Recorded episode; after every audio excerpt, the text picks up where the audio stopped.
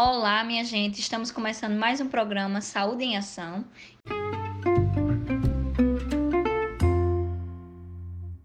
E hoje trouxemos um convidado chamado Dr. Joaquim Neto, que reside na cidade de João Pessoa, para que ele possa tirar algumas dúvidas da população sobre a alteração na marcha.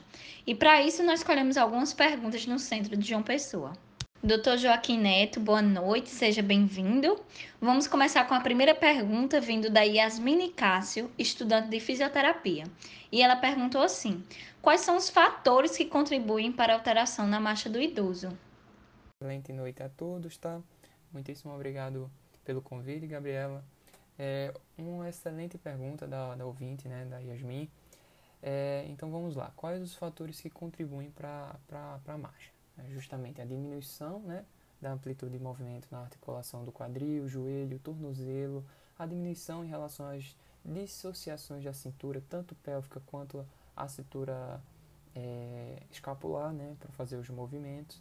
Outros fatores que contribuem diretamente na marcha é justamente a perda da massa muscular, né, a força muscular propriamente dita, encurtamentos musculares ou até mesmo rigidez e déficits né, de equilíbrio que também pode influenciar diretamente na nossa marcha. Dando continuidade, a próxima pergunta foi feita por uma senhora de 75 anos, chamada Letícia Casé, e ela pergunta por que ela sente tanta dor nas costas e no joelho, principalmente nas articulações. Então, é, fazendo análise aqui em relação ao que, o que foi passado, assim, dores no joelho e, no, e na coluna sempre é, é muito corriqueiro, né? Sempre o pessoal, os pacientes realmente aferem que sentem muita dor.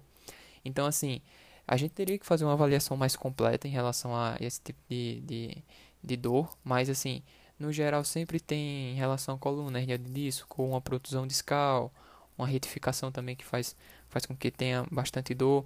A gente tem no próprio, no próprio osso, né, uma osteoporose, é, uma osteoartrose, uma artrite ou artrose mesmo, na questão do joelho também, coluna. Então, assim, a gente deveria fazer uma, uma avaliação completa para saber mais ou menos assim o que, o que, o que poderia ser, qual patologia poderia apresentar, né? Então, assim, é, realmente a gente teria que fazer uma avaliação completa para justamente ter, ser mais fidedigno no, no, nossa, no nosso parecer. Por fim, a última pergunta que selecionamos foi feita por uma jovem, Rafaela Gerbasi, que relata que seu pai, aos 55 anos, começou a apresentar perda de equilíbrio e coordenação. Ela diz que ele sempre foi ativo, praticava exercícios e agora está sem realizar algumas tarefas diárias por conta dessa perda de equilíbrio e coordenação. A, a pergunta da Rafaela, é, assim como respondi anteriormente, realmente é, a gente teria que ter um, um processo de avaliação, certo? Para a gente ter exatamente um processo mais fidedigno. Então, assim, é, o método mais comum para avaliação da marcha é justamente a observação.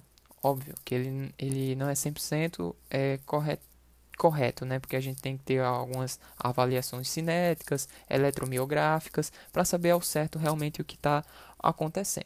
Mas nesse caso a gente avaliaria a questão da força muscular, é, se é alguma coisa voltada à estrutura mesmo, densidade óssea, uma osteoporose realmente, se esse equilíbrio ele só está ligado justamente ao encurtamento muscular ou até mesmo uma dor que ele está sentindo naquele momento em determinado exercício. Então assim, a gente teria que fazer essa, toda essa avaliação para justamente a gente dizer o que a gente pode começar o tratamento, aonde a gente pode começar e qual exercício a gente deve percorrer. Então, basicamente é isso. Então, doutor Joaquim, quero agradecer a sua participação e por ter esclarecido algumas dúvidas dos nossos ouvintes. Eu que agradeço, Gabriela. Muitíssimo obrigado pelo convite, por abrir as portas aqui para a gente. Sempre muito, muito sincero e transparente esse programa e que continue assim, que realmente é, realmente é um programa de excelência. Apresentadora, é, toda a parte de edição, certo? Queria muito agradecer aos internautas também que mandaram as perguntas e tenham um excelente dia e se cuidem, né? Pelo, pelo amor de Deus, um, realmente a gente está passando por, um, por uma dificuldade, né? Uma crise em relação à nossa saúde pública, mas que, que tudo volte ao que a gente chama de, de antigo normal, né? Então, um beijo para todos e tenham uma excelente noite. Tchau, tchau. E o nosso programa ele vai ficando por aqui. Quero agradecer a audiência e já fica o convite para o próximo programa. Desde já agradecemos e até a próxima.